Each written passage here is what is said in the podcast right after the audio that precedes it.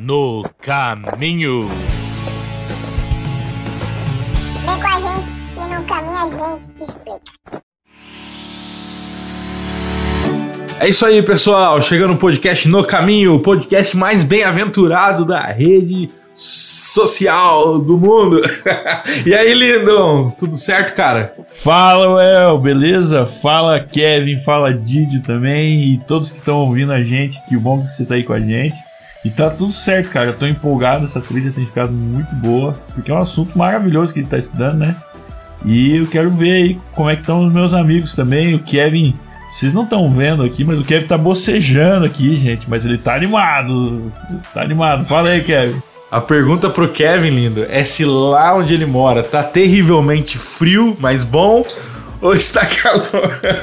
Como foi no, naquele podcast que ele falou. Ele já e aí, decidir, né, cara?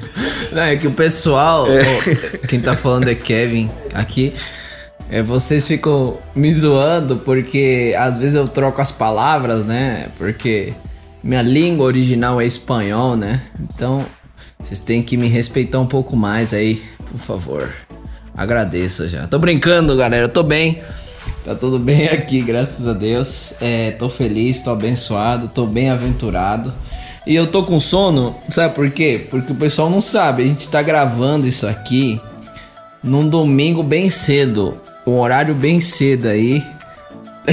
tá olhando pro relógio, é cedo, porque a gente tem uma correria no sábado, dorme tarde no sábado e acordamos cedo para gravar esse podcast. Estamos com sono, mas animados. E aí, Didio? Fala galera do caminho, fala Kevin. É muito bom a gente estar tá junto mais uma vez.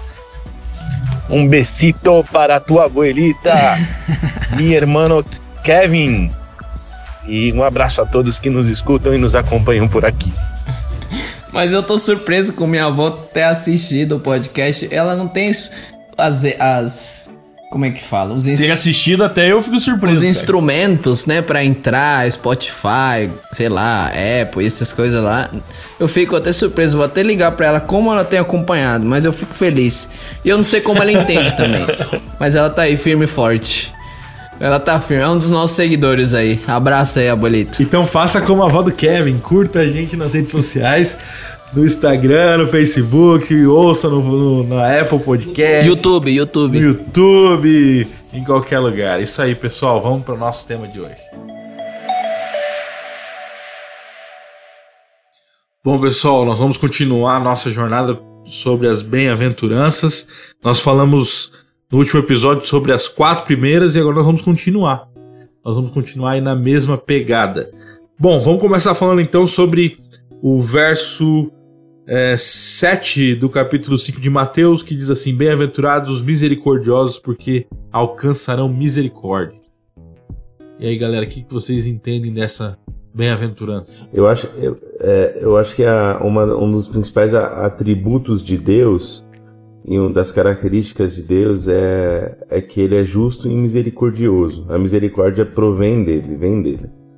Então, assim como na criação ele fez para eu cuidar e ele me dotou de, de domínio também sobre a criação, é como se eu imitasse o meu Criador em tudo que ele fizesse. Ele, guarda, ele santificou um dia, eu também santifico.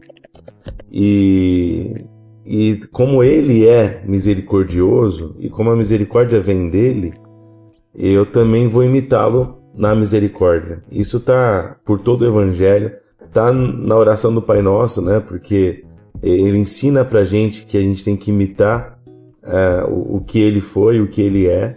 Então a misericórdia não é encontrada naturalmente em mim, mas eu posso eu posso criar raízes na misericórdia a partir do momento que eu imito uh, o Criador, eu imito o próprio Jesus, que é a manifestação uh, física desse Criador. É muito interessante analisar também que, como a gente já tem falado nos outros podcasts, que essas quatro, é, quatro ou cinco últimas bem-aventuranças está mais relacionado com o próximo, né? Nossa atitude é o próximo. As quatro primeiras estão mais relacionadas com a atitude interna minha e agora essas quatro últimas ou cinco é, está relacionado mais com o externo, que que eu faço, né?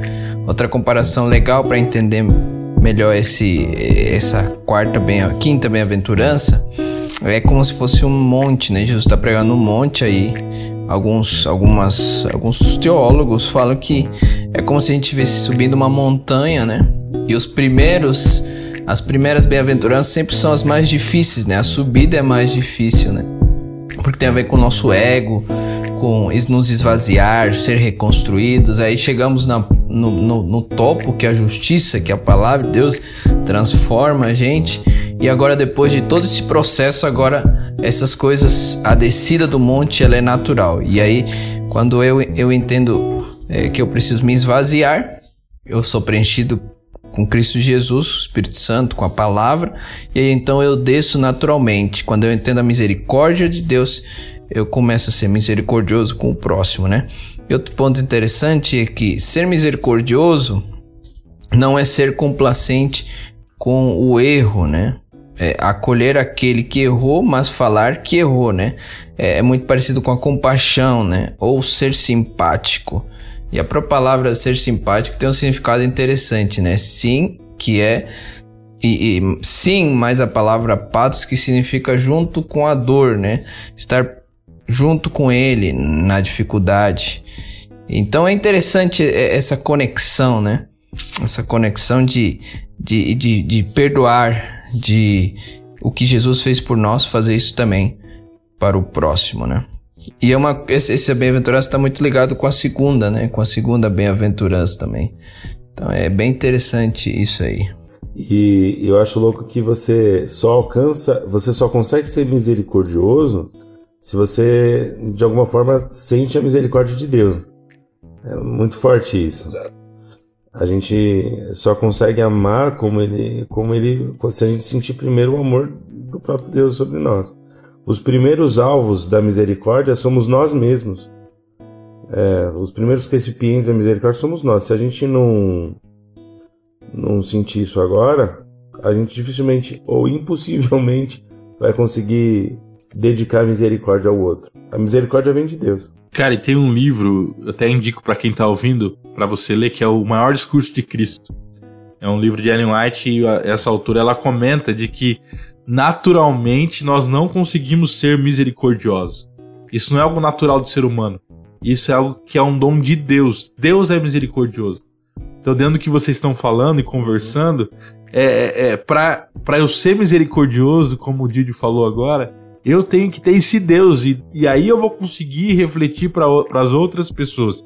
Então, a, a ideia de Jesus dizendo assim, ó, você vai ser misericordioso porque você alcança misericórdia. Então você recebe e você compartilha, recebe e compartilha. Esse é o reino, acho isso muito legal. E não só ter esse Deus, né? Você é, ter um relacionamento com ele. Eu acho que é, é, é muito forte que de, é, eu acho que foi um pastor que falou isso esses dias, não sei quem falou. Aqui Deus tem mais um anseio por salvar do que um fetiche por punir. Então, é claro, existe a, a misericórdia, existe a justiça e elas se beijam é, quando, quando a cruz é manifestada. Né? A cruz é um, símbolo, é um símbolo da misericórdia e da justiça. Deus respeitou as duas coisas porque Ele é as duas coisas.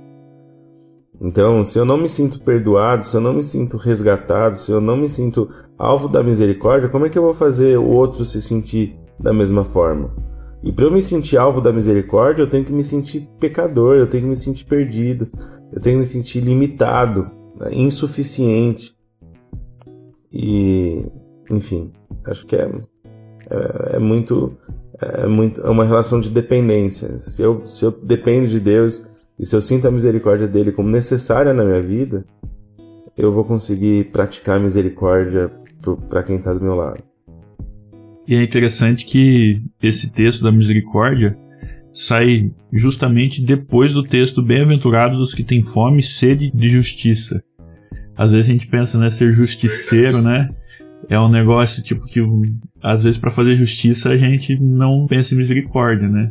Mas ao mesmo tempo aqui o texto fala o contrário, ele pode até criar um pensamento, mas ele já logo muda o nosso pensamento. Ele vê que a justiça divina é uma justiça que nos alcança, mas é uma justiça plena de misericórdia. Ela dá a opção para o ser humano, ela dá a opção para os seres de serem redimidos, de serem alcançados de maneira onde exista a graça, né? Então é bem legal isso. Ele dá um viés que pode parecer violento, mas depois ele fala: olha, a minha justiça você vai alcançar com misericórdia. E a misericórdia perfeita é só de Deus, né? É, é, é, a nossa é um reflexo apenas, né? É interessante também, como eu comentei, né? Que ser misericordioso não é ser complacente com o erro, né? Às vezes a gente confunde esse, essa ideia, né?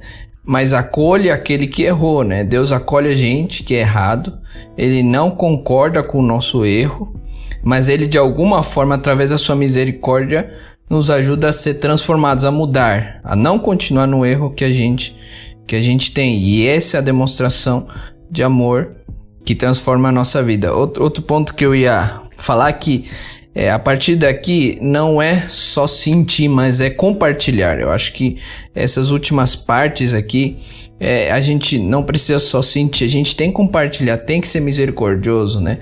Precisamos agir dessa forma com, com, com, a, com a ajuda de Deus. Então, esses pontos são mais externos também, né? É, agir, fazer. E a gente só consegue fazer quando a gente realmente entende bem e recebe bem a misericórdia de Deus. E o tempo também, né? O verbal que aparece ali, alcançarão misericórdia. A gente não é misericordioso esperando receber misericórdia na hora, né? Então, porque às vezes a, aquela pessoa aqui que nós estendemos misericórdia, não é ela que vai devolver misericórdia.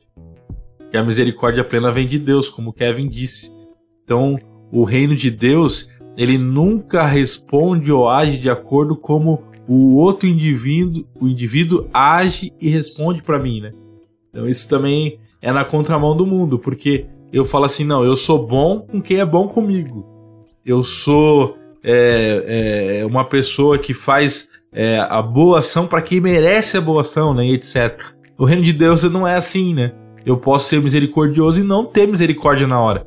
Mas a Bíblia faz essa promessa: alcançará a misericórdia. A gente pode perceber que a misericórdia não é uma novidade no Novo Testamento. O Deus misericordioso ele acontece durante todo o texto bíblico.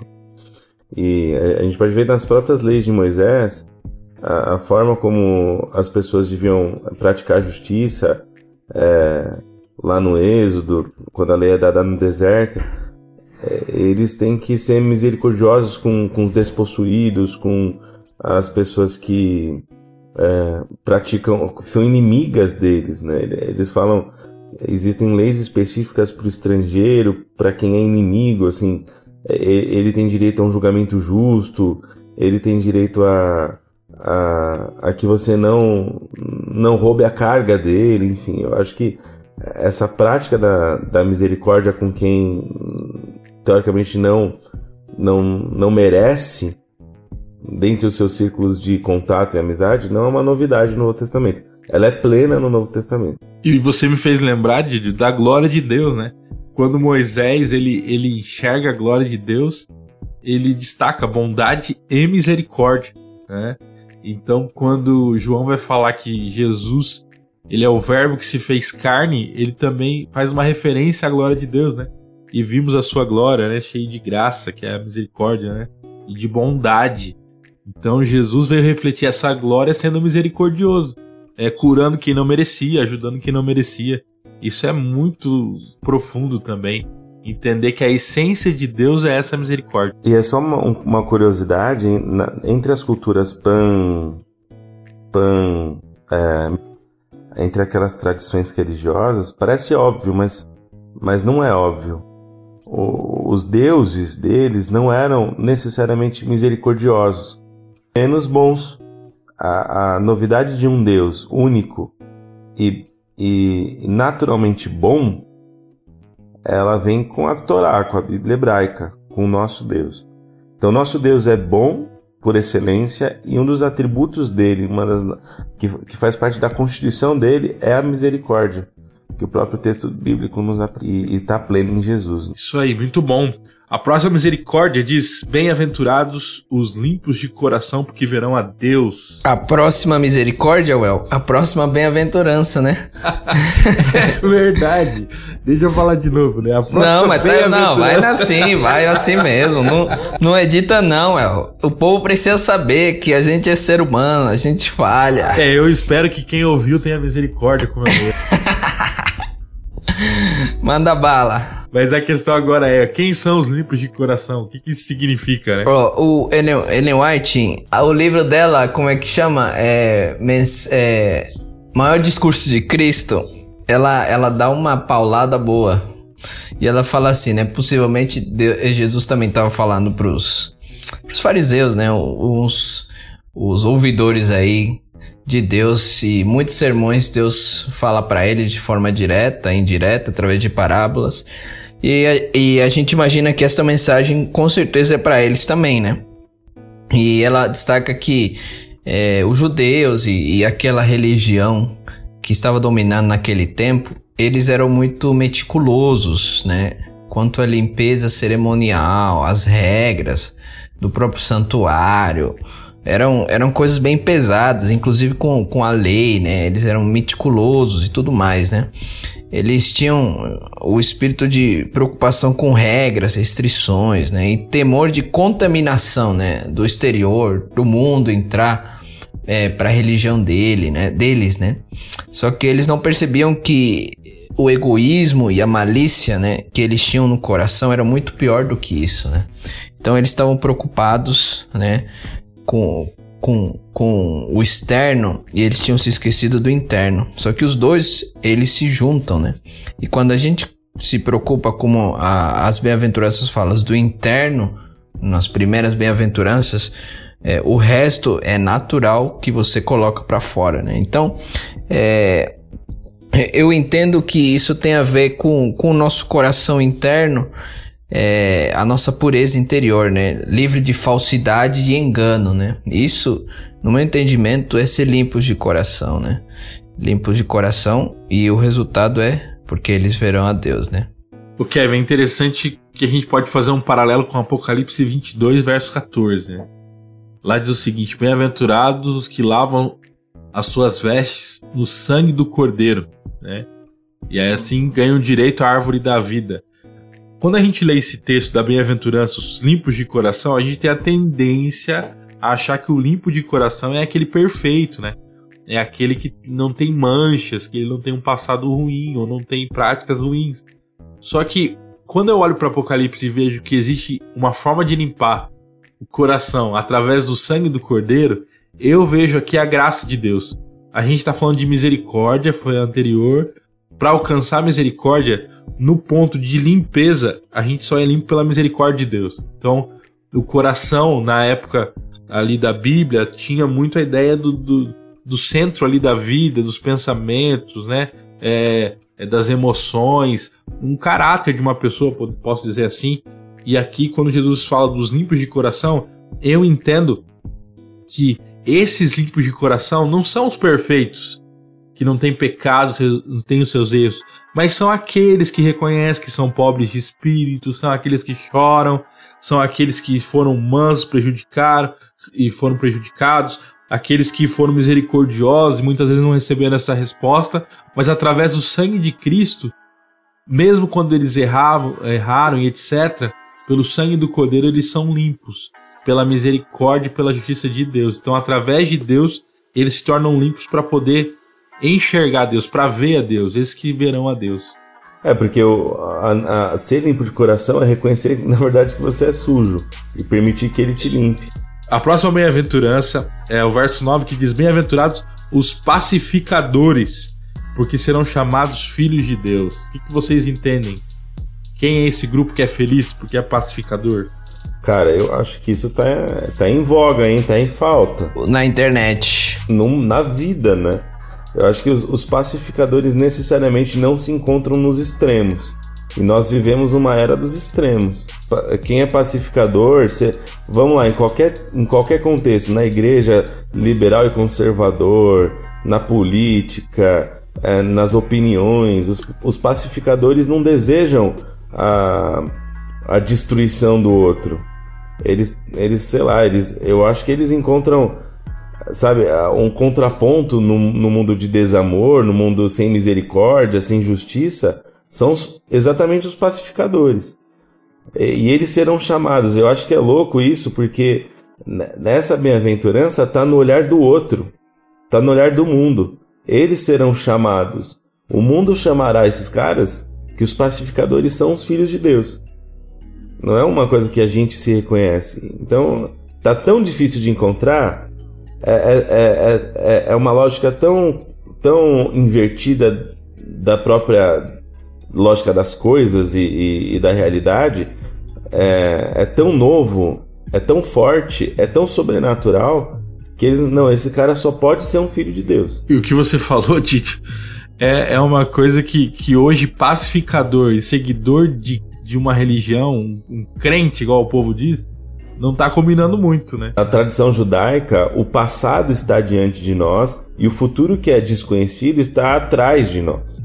Então é importante a gente olhar para o passado como uma coisa que está diante. No nosso, no nosso contexto, o nosso futuro está diante de nós. Né? E, e quando eu olho para o passado adiante de mim, eu percebo que os cristãos, eles, por exemplo, norte-americanos, é, defendiam a escravidão como uma, uma legitimação bíblica.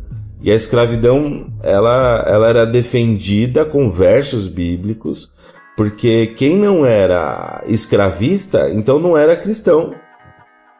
Olha que confusão. Mas assim, beleza, o que, que isso tem a ver com pacificador? Porque, é, assim como o nosso contexto, na, é, nosso contexto atual, do, do nosso tempo, o espírito do nosso tempo, é um espírito do protesto, é um espírito da, da revolta, é um espírito da, da, das falas cada vez mais altas e violentas. Da mesma forma, a escravidão foi defendida com protestos, com violência por, e, e, com texto bíblico. E, e, assim, e aí você tem os casos mais escrachados de violência contra pessoas é, que eles consideravam ateias ou bagunceiras ou não cristãs, pelo fato de, de não concordarem com a escravidão. Uma coisa inimaginável nos nossos dias, mas que a gente tende a repetir se a gente não aprender. Cara, e, e, e quando a gente fala de pacificador, aquele que promove a paz, isso eu vejo o pacificador como uma pessoa muito sábia, né? Ele sabe o momento certo de falar e não falar. Porque aquele que, que, que leva a paz não é apenas fazendo um sermão sobre paz ou um, um discurso sobre paz ou um podcast sobre a paz, ou um post no Facebook sobre a paz. Não, ele vive isso. Eu não sei se vocês lembram quando você era adolescente, sabe? Quando tinha. Eu não sei se. Eu acho aqui que todos aqui são muito pacificadores, inclusive o Kevin, acho que é o mais pacificador de todos. Mas. É, não sei se você, quando era adolescente, já, já participou de uma briga. Eu lembro de uma vez que meus amigos brigaram, né? E eu tava no meio dessa briga ali como adolescente e eu fui tentar separar e quando você vai separar uma briga, eu lembro que eu fui meio assim, puxa, se eu levar uma, eu devolvo. Porque meio tal uma pancadaria, aquele grupo de moleque assim, né? Eu, e eu lembro que eu não sabia muito bem como agir, como você vai pacificar. E, e, e, e às vezes, no meio de, uma, de você pacificar algo, você acaba entrando num conflito. Será que eu, eu tomo posição ou não? Se eu defendo um, eu não defendo? E, e eu vejo que o pacificador, ele não quer dizer que ele não tem posição, mas ele sabe a hora certa de dar ou não a sua posição, né? Eu acho que hoje você se confunde muito com isso. Não quer dizer que o fato de você não concordar com o outro, você deve brigar com o outro, né? É a tolerância. A tolerância, exatamente. É, tipo, a gente hoje a gente louva muitas atitudes do Desmond Doss, que foi um pacifista, é, que não que, que, que se posicionou. Olha só que interessante. O pacifista não é aquele que não se posiciona, como você disse. Pelo contrário, ser pacifista é, é se posicionar até demais. É porque ninguém é pacifista. Então, hoje a gente até absorve os méritos do Desmond Doss, mas na época, cara, você acha que muito no contexto religioso, o cara que não pegava em armas, que foi para a guerra para curar, inclusive inimigos, esse cara foi louvado na época. Hoje a gente absorve as, a, a, boa herança do Desmond Doss, mas, mas e naquela época? Então o pacifista, como você disse, ele entra na rota de colisão. Ele acaba virando um alvo dos dois lados. Exatamente, é isso que eu quis dizer.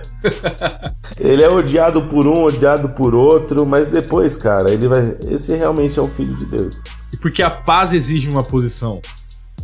E, a, e ela muitas vezes é mais difícil do que você insistir um lado dessa polarização.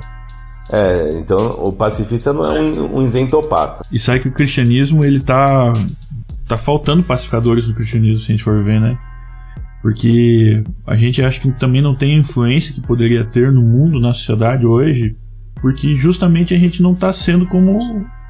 A gente não é cidadão do reino. Cidadão do reino ele se comporta de outra maneira e a gente não está se comportando. A gente leva o título de cidadão, mas não vive de acordo com o reino, né? Essa mensagem então se torna uma mensagem fraca, né? É, não quero entrar em questões políticas, mas por exemplo as bancadas que já entrando, né? Eu não vou defender partido ou pessoas aqui, né? Mas assim, por exemplo, uma bancada evangélica. Ela fala de, de coisas bíblicas em muitos aspectos, defendendo, só que a maneira de levar essa mensagem é uma maneira completamente desequilibrada, descontrolada, gerando briga, discórdia e ódio de outros que pensam diferente. Não existe um diálogo, não existe bondade, benignidade como os frutos do Espírito exigem. A gente vê que existe um desequilíbrio e em prol de algo bom, eles pervertem a maneira de levar a mensagem. E isso perde relevância, infelizmente. Eu já vi muitos debates de pessoas que pensam diferente da Bíblia, com pastores, com membros e pessoas sendo grosseiras no conversar com isso e gerando brigas, discórdias e revoltas. Acaba que a paz, em vez de você ser um pacificador, em vez de você levar com bondade a, as informações e, e converter os corações, você faz completamente diferente. Então, nesse mundo polarizado que nem vocês estavam falando, o pacificador, vocês muito bem falaram, ele vai apanhar dos dois lados. Só que a gente tem visto pessoas que se dizem cristãos que não querem apanhar, querem bater para levar o cristianismo. Entende? E aí o cristianismo perde sua força. Infelizmente, o cristianismo é forte quando ele apanha. Ele é forte quando ele apanha, porque daí a gente vai estar tá levando paz, vai estar tá sendo manso como um cordeiro, vai estar tá mostrando para as pessoas que a gente é semelhante a Jesus. E Jesus quer ensinar isso para seus discípulos, né? E nós, como discípulos, ele temos que aprender de que não é saindo aí com uma posição de guerra, dizendo assim, ah, eu sou cristão e eu vou impor a minha vontade sobre todos os outros. E aí Jesus vem nesse sermão do monte e fala assim, por você ser cristão, se te bater do lado direito, dá outra, outra face para ele bater. Se te fizer andar uma milha, anda duas. Vai na contramão, no sentido de ser pacificador. E isso é muito forte, porque Jesus está dizendo assim: que é esse, essa pessoa que ela acaba sendo submissa ou apanhando dos dois lados, ou é ela que vai ser chamada de filho de Deus, não o cara que defende, não o cara que briga, não o cara que é bom em apologética, mas não é bom em, em, em ser pacificador. E não só ela que vai ser chamada filho de Deus, mas é ela que vai fazer a diferença no reino. O cara tá tentando pela força fazer a diferença no reino de Deus, defender a bandeira do reino, mas não vai defender assim. A diferença no reino de Deus, quem faz é quem segue esses ensinamentos de Jesus. E para nós é um contrassenso, porque para defender um reino você tem que lutar, tem que batalhar, né? É, se for olhar na história desse mundo, sempre foi assim. Só que no reino de Deus o princípio é outro. Exato, e tem uma versão legal falando sobre eh, essa bem-aventurança que ele além tem uma versão que fala que os, pro, os que promovem a paz, né, os fazedores da paz. Tem uma versão que fala os artesãos da paz, né? Interessante, é uma é uma atitude ativa, né, externa. Eu, é só isso que eu queria destacar, né, que a nossa religião, a nossa é, é isso mesmo, a nossa religião, ela não é só interna, ela é externa, né? Ela é agindo como pacificador, é promovendo a paz. Então é muito importante. A gente já falou muito sobre a, a, o coração interno, esvaziar-se. Eu acho que é importante também destacar isso aí, tua forma ativa de levar paz. Religião é, é atitude também. Então é, é isso.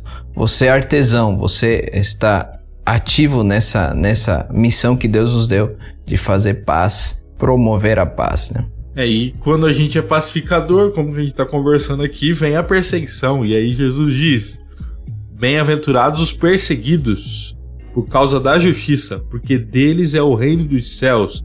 E a gente pode juntar com o verso 11 que diz: Bem-aventurados sois quando por minha causa vos injuriarem, vos perseguirem, mentindo, disserem todo mal contra vós. Regozijai-vos e exultai, porque é grande vosso galardão no céu, pois assim perseguiram os profetas que viveram antes de vós. E aí, interessante que Jesus fala: o sal da terra, a luz do mundo, né? É, você é, faz isso, mas você é perseguido. O que, que vocês entendem para a gente fechar as bem-aventuranças com esse tópico? Eu acho que Jesus ele, ele traz uma das passagens mais significativas do Novo Testamento, definindo os filhos dele, os seus seguidores, como a luz do mundo, é, como o sal da terra. Eu acho que eu acho que se a gente, se a gente professa carregar o nome dele, se a gente professa é, sermos de alguma forma pequenos cristãos, eu acho que é tudo isso mesmo. Luz do mundo e sal da terra, isso é. A gente tem fome de justiça, a gente tem fome de paz, a gente vai ser perseguido porque a gente tomou uma, uma decisão e tá diferente de, de tudo que, aquilo que nos cerca como o Lindon falou, a gente, a gente faz parte de outro lugar. Então a gente não, não vai definir a nossa, a, a nossa forma de ser com as leis e as regras do jogo da cidade dos homens, mas com as regras e com o jogo da cidade de Deus. Assim. Então isso vai fazer toda a diferença. Na forma como eu vou me postar, na forma como eu vou me preocupar com as coisas que me cercam. E da mesma forma como os pacificadores ali, muita gente às vezes interpreta esse texto errado, né? achando que ele é luz e ele é sal quando ele é perseguido porque ele tem uma opinião que defende a justiça de Deus. Só que o que é a justiça de Deus, pelo que nós estamos vendo na, nessas bem-aventuranças, né? É, é, é, muito na contramão do que, do que nós estamos vendo nesse mundo, né? Assim como Jesus diz: A minha paz eu dou para vocês e não é como a paz que o mundo dá. Jesus está mostrando para eles que a justiça de Deus também é diferente.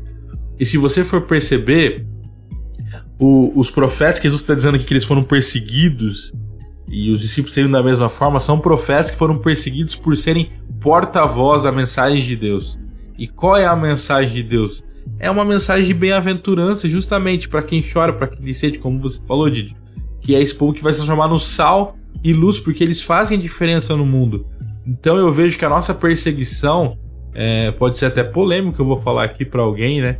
Mas eu acho que a nossa perseguição não é por causa de sábado, não é por causa de tipo de carne, que carne de porco, pela alimentação, pelo, pelo não, é, de, é, é por ser é exatamente, é por amar como Jesus ama.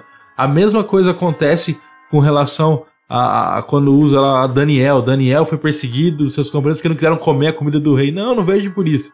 É porque eles eles escolheram é, serem submissos a como Deus é. E eles foram praticando esse amor e essa diferença de tratar ah, os, os mansos como deveriam, os pacificadores, os, os que choravam, etc., da forma como Jesus agiu.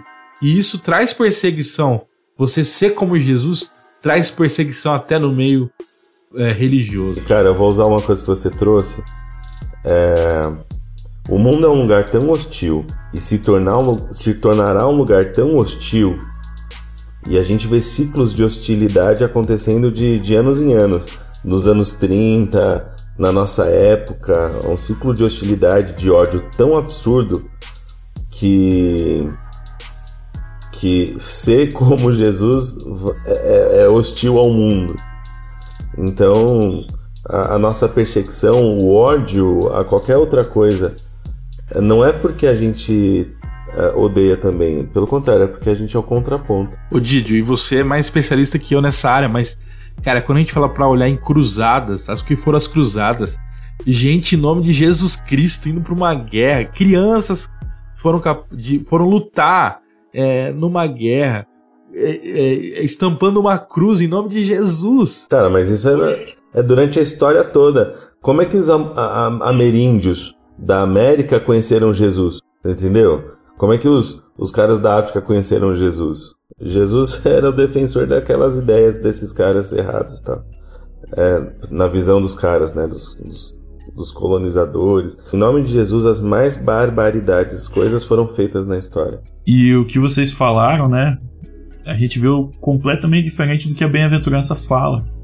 Né? Jesus ele fala bem-aventurados os perseguidos. E ali, em nome de Jesus, eles perseguiram, né? Então, então você vê que realmente não tinha nada a ver com os valores do reino. Era completamente fora, completamente fora. Queria comentar aqui que é, é, é, a gente tem alguns exemplos na Bíblia, né? De alguém que perseguiu e foi perseguido, né? É, acho que a primeira pessoa que vem na nossa mente é Paulo, né?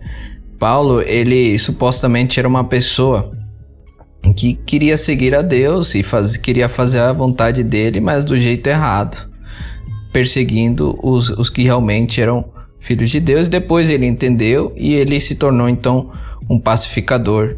Ele se tornou então perseguido, né? E eu entendo que a gente vai ser perseguido por ser fiel a Deus, né? É, e eu, eu, eu só é, é, não sei se eu posso falar isso, discordar no sentido do que o Well falou, polêmica, coloca o som de polêmica. No sentido quando ele fala, por exemplo, sábado, quando ele fala alguns, alguns temas assim, né? Porque assim, a gente faz isso não o, o verdadeiro cristão segue os mandamentos de Deus não porque quer aparecer, mas sim porque ama Jesus. Então, teremos certos momentos que por causa de, de ser fiel a Deus, a sua palavra, os mandamentos de Deus, outros princípios que a gente tem na Bíblia, não vou ser específico, nós seremos perseguidos. Né? Assim como também seremos perseguidos por amar, ser amoroso com o próximo e, e na contramão do mundo, seremos perseguidos pelo mundo, por pessoas que estão dentro também do âmbito religioso. Mas eu também entendo que a gente não pode tirar esse, esse, esse ponto de ser fiel a Deus, os dez mandamentos, ser fiel a Deus, os princípios de, da alimentação, ser fiel a Deus, porque a gente faz isso porque ama Jesus. O verdadeiro cristão faz isso porque ama Jesus. Então chegará momentos em que a gente vai ser perseguido por fazer isso. Por seguir esses princípios. Pode ser agora, pode ser no futuro, num momento escatológico.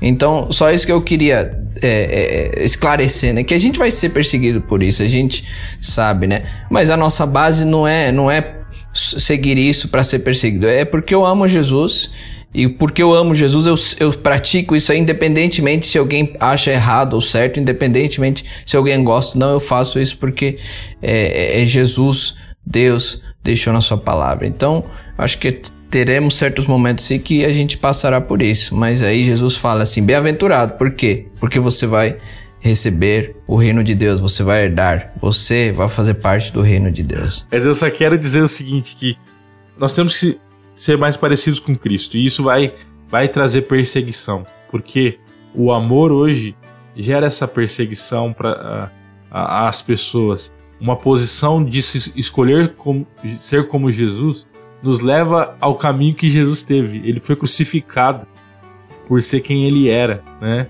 Então, por isso que Jesus disse para a gente não desanimar pelas perseguições. Quem sabe alguém está ouvindo esse podcast e sofre é, algumas coisas por tentar ser como Jesus. Não desista, né? Continua firme aí para você é, ter essa oportunidade, como diz o texto, né? De ter o reino dos céus, né? Que quem foi perseguido é esse que vai receber o reino, um reino de liberdade, um reino de amor, um reino que, que, que pode suprir todas as necessidades que as pessoas têm hoje, mas no futuro receberão ou serão fartos dessa justiça que necessitam. Romanos 8,18 diz assim: Porque para mim tenho por certo que as aflições deste mundo, deste tempo presente, não são para comparar com a glória que em nós há de ser revelada, né? Se a gente está sendo perseguido, como você falou, El, por ser como Jesus, lembra que isso é momentâneo, né? As aflições são momentâneas não se compara com a glória que há de vir, o reino que há de vir, né? E é isso aí, misericórdia, pureza, ser pacificador e até ser perseguido, tudo isso faz parte do daquele que vive e é cidadão do reino de Deus, né? Acho que deu pra gente entender um pouquinho mais sobre cada aspecto dessa jornada que você já está trilhando no caminho do reino dos céus e vivendo já hoje de acordo com esse reino. Eu espero que você tenha gostado e ah, o tema não termina por aqui. A gente vai ver muita coisa pela frente, muita coisa boa que esse sermão de Cristo traz para nós e muda os nossos paradigmas. Né? A gente conversou sobre coisas que realmente mudam a nossa maneira de pensar e não deve mudar só a nossa maneira de pensar, mas a nossa maneira de viver.